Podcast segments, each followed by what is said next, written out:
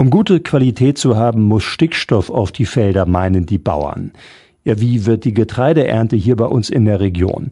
Heute haben sich Vertreter des Landvolks Niedersachsen Landesbauernverband Lippe Agrar, ein Vertreter von Agravis zur Podiumsdiskussion im Grunder Fährhaus getroffen und mit dabei war auch Radioaktivredakteurin Karin Seifert. Sie hat gesprochen mit Henrich Meyer zu Filsendorf. Er ist Referatsleiter im Niedersächsischen Landwirtschaftsministerium.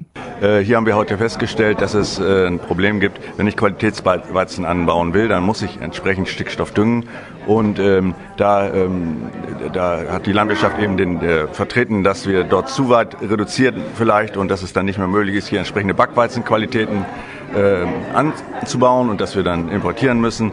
Das beobachten wir durchaus mit Sorge und deswegen versuchen wir auch diese pauschale Düngereduzierung äh, möglichst zu vermeiden auf Dauer, sondern richtig ein verursachergerechtes System zu installieren. Und hier reden wir jetzt ja über Nitratausträge, die wir möglichst vermeiden wollen aus den Flächen. Also das heißt, wird nochmal politisch beraten oder immer wieder?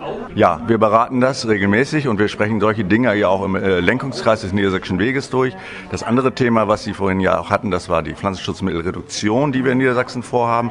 Dort haben wir ja ein Programm abgestimmt mit der Landwirtschaft und das befindet sich jetzt in der Umsetzung und dort werden wir auch immer wieder schauen, wie weit sind wir, wie müssen wir vielleicht nachsteuern und äh, wie kommen wir voran. Wir haben ja auch gehört, dass der Weizen aus Russland letztendlich wesentlich günstiger ist als der Weizen hier in Deutschland und dass man letztendlich mal aus dem Ausland äh, natürlich auch angewiesen ist, was einzukaufen. Also dieser regionale Gedanke äh, klappt ja nicht so ganz.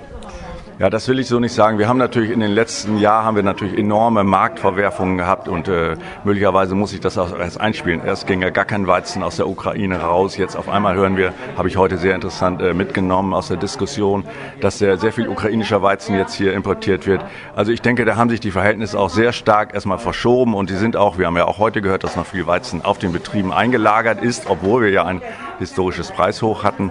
Also das muss sich vielleicht auch alles erst einspielen. Ähm, ich nehme mit, äh, dass es erstmal sehr wichtig ist, hier mit der Landwirtschaft auch äh, im Dialog zu sein und auch zuzuhören, äh, was ich zum Beispiel hier ging es ja um die Märkte heute, was sich da entwickelt. Wir haben heute über die Trockenheit gesprochen und wie das eingeschätzt wird von den Marktteilnehmern. Das beobachten wir natürlich auch mit Sorge, die zunehmende Wasserknappheit in Niedersachsen.